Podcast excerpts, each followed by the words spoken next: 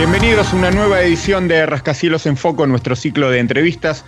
Hoy con un invitado muy especial. ¿Cómo estás, Mati? Hola, Gonza, ¿cómo estás? Un gusto saludarte. Todo bien, todo bien, por suerte. Voy a presentar nada más ni nada menos que Andrés Alberti. Andrés, ¿cómo estás? Gracias por subirte al Rascacielos, bienvenido. ¿Cómo andan? Buenas bien, tardes. Todo bien, Andrés, un gusto saludarte. Gracias por la invitación, se agradece. Por favor. Bueno, Andrés, vamos a arrancar eh, un poco con un orden cronológico, si se quiere, haciendo un poquito de historia. ¿Cómo arranca tu, camino musical? Bueno, mi camino musical arranca más o menos. eh, bueno, en realidad empecé a estudiar música a los siete años, eh, para ser más exacto, piano. Yo quería ser obviamente baterista, como mi padre y como mi hermano. Y mi padre directamente me dijo: No, vos no vas a ser baterista, vos vas a estudiar piano. Basta de baterista en la familia. Y bueno, ¿qué le podés decir a tu viejo con siete años, no? Eh, nada, me- ya me mandó a estudiar piano a esa edad. Estudié piano de los 7 hasta los 19 años, que en realidad es mi instrumento, o sea, el instrumento que estudié en realidad. Yo no estudié ni guitarra ni bajo ahora que estoy tocando. Pero nada, tenía muchas condiciones para tocar la batería, eh, pero nada, me, me lo voló de un, de un ondazo mi viejo. Pero bueno, mi viejo me dijo, quiero en la familia alguien que componga. Y bueno, eso, eso en realidad se lo agradezco porque el estudio de piano te lleva a tener todo el rango para poder componer, ¿viste? Claro. Claro. Y- Empezó a esa edad y bueno, estudiando piano, eh, primero empecé a estudiar clásico en el Manuel de Falla, eh, no me gustó, la verdad que no me gustó, y hasta que encontré, anduve en varios profesores y hasta que encontré a mi, profes- a mi profesor de toda mi vida, que fue Gustavo Pires, un fenómeno, un loco hermoso.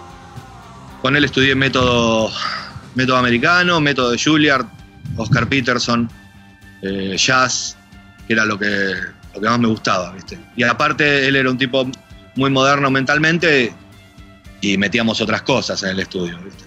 Pero bueno, era mi, era mi, mi tierna adolescencia, mi, mi primera adolescencia, ¿viste? Yo también quería eh, hacer música tipo Depeche Mode, ¿entendés? O sea, y esas cosas. Después fui buscando de a poco. Ese fue, Claro. eso, es, eso fue mi estudio, en realidad, ¿viste? Claro. Y, y pa- y para meternos ahí, ¿no? Ya nombraste un poco la, la adolescencia. Eh, ¿Cuál es el primer proyecto que armás o del que formás parte? El primer proyecto que armé fue Santos Inocentes. El primer proyecto serio que armé fue Santos. Eh, que eh, ya a fines de los 80 empecé a, a juntarme con chicos, a probar. Eh, nada, al principio le puse los chicos de Ojalata, después le puse los Santos Inocentes, después le saqué el los y quedó Santos Inocentes. Y en el 90 empezamos, empezamos ya a ensayar seriamente, ¿no es cierto? Yo seguía tocando teclados, era una banda de teclados, ¿viste? Básicamente, o sea, en primeros demos y, y- y ensayos fue eso. De hecho, y yo hice un par de shows tocando teclados, los dos primeros shows de Santos. Eh, yo tocaba teclados. Me aburrí rápidamente porque veía que mis compañeros de banda estaban adelante con las violas, saltando y cagándose de risa, y yo estaba con los teclados, con 400 mil cosas, y me aburrí. Y después ya agarré la guitarra, ¿viste? Agarré la guitarra y empecé a componer con, con la guitarra. Está bien. Recién, recién mencionaste, como, como si supieras ¿no? lo que venía, mencionaste a Depeche. Eh, somos muy fan con, Y con claro, Gonza. papá. Como debe ser. ¿no?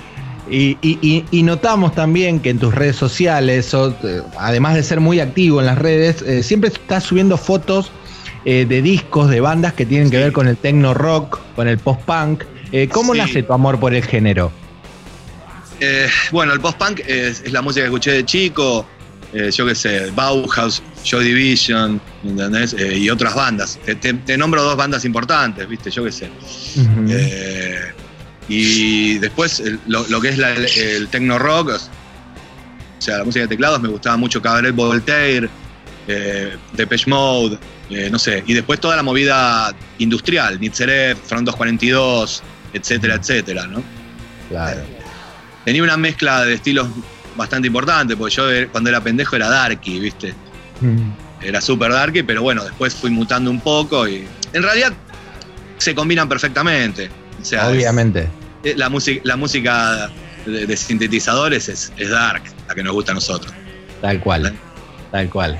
Entonces, Bueno, todo lo que estás viendo acá atrás, Andrés, gran parte, esos vinilos. Es veo, veo, veo, veo, una biblioteca musical tremenda. ¿eh? Bueno, todo lo que ves ahí, casi el 80% es de Page Mode exclusivamente, así que Claro, no, no, no. Yo me puedo llegar a morir, me tenés que echar a baldazo de agua fría, ¿viste? Sí, bueno, nuestro, nuestro amigo que le mandamos un saludo, Ale de Bahía, Ale 10, que él cada tanto ahí me menciona cuando vos subís algún disco de, de Depeche, porque sabe que, soy muy, muy fan. Por las bandas, sí. por las bandas que nombraste, con las cuales me identifico con todas, casi te diría, Mati, que con Andrés nos podríamos haber cruzado en algún que otro boliche de la movida, digo. ¿eh? Sí, sí, sí, sí, sí, sí. Lips, eh, Requiem.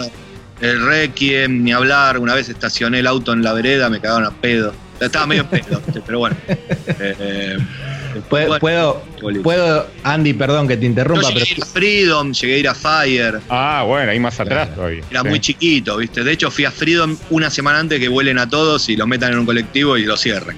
Claro. Claro. Yo, te iba, yo te iba a decir como nota de color, ¿quién no tuvo problema? ¿Quién no tuvo problema con los patobicas de Requiem, no? Sí, yo igualmente, todo bien. Esa noche caí medio en pedo, viste, con un amigo y nada. A festejar. Igual eh, nombraste a Lipsy, que, uy, qué lugar. Eh, fui, fui allí en, los comienzos, cuando empezaba a salir. Qué lugar. Mati Eira por Avenida de los Incas, por tu zona. Exacto, Yo soy más chico y no, no fui. Bueno, con Santos llegamos a tocar en Lipsy. Ah, mira. Sí, sí, sí. Llegamos a tocar en Lipsy. En el piso se tocaba, no, había escenario. No. Eh, sí, hermoso lugar. De hecho, sigue un grupo que, iban a Lipsy. Ah, mira. Qué linda época. Qué linda época. Em, fueron fantásticos. sí, Andrés, metiéndome un poquito en mole, en tu presente y también es parte de, tu pasado. Eh, más que nada en la primera etapa de Mole, allá en el, en el 2007, el disco lo graban en 2006, se edita en 2007. Yo tengo asociada, eh, traté de resumirlo un poco, y lo asocio tanto el comienzo como el final con dos eventos, digamos. Eh, uno es, ustedes presentan el disco en la trastienda en marzo, si no me equivoco. Sí. Eh, claro.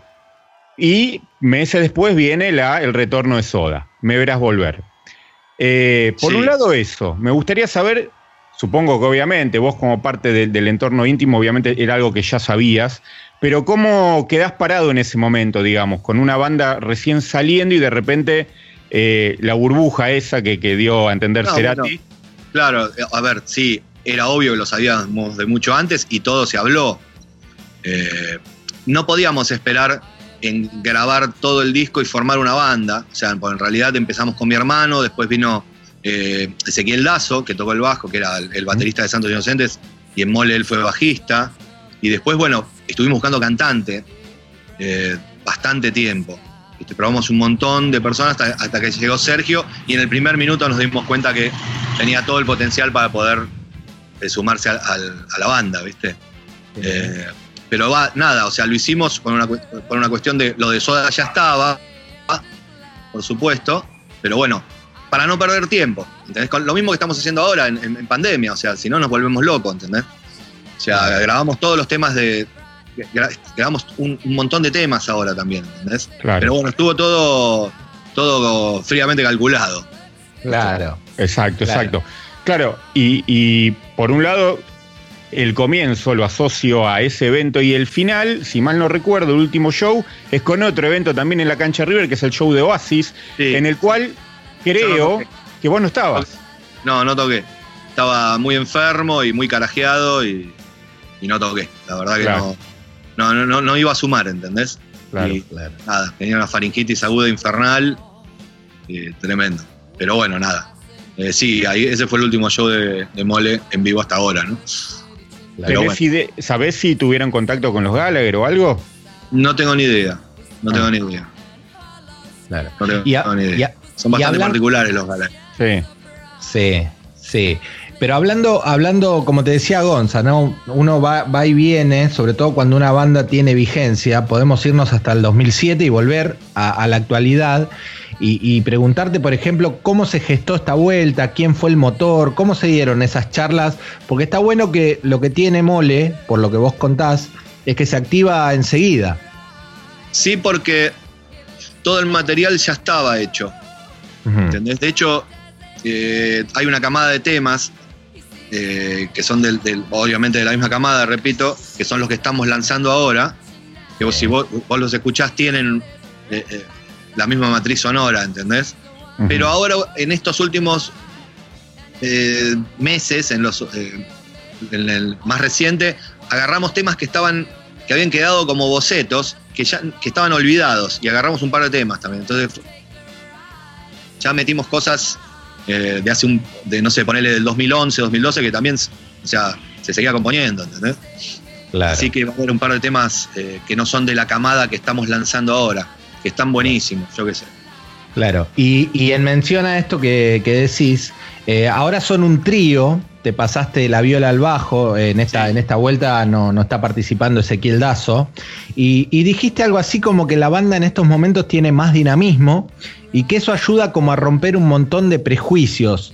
Eh, ¿A qué te referías con eso? No, el dinamismo lo tenés eh, eh, desde el momento que sos un trío, o sea, vos no podés, el, trío es, es, no te sobra nada, ¿entendés? Con el trío. O sea, y los prejuicios, no sé ni cuándo, dije los prejuicios, yo qué sé. Pero es, es, por eso, ¿viste? O sea, para mí sí es un desafío al tocar el bajo, cosa que en realidad me hubiera gustado hacer mucho antes, porque me encanta, o sea, la verdad que estoy enamorado de tocar el bajo. Me encanta componer a partir del bajo, aparte. Ajá. Eh, me encanta, me encanta. Pero nada, el desafío, eh, los prejuicios somos uno mismo, ¿viste? Yo qué sé, o sea, un día te levantás un poco más prejuicioso que otro, otro día te, levantás más tranca, ¿viste? Uno tiene sus fantasmas en la cabeza también, pero eh, el desafío es el trío y está buenísimo, está buenísimo.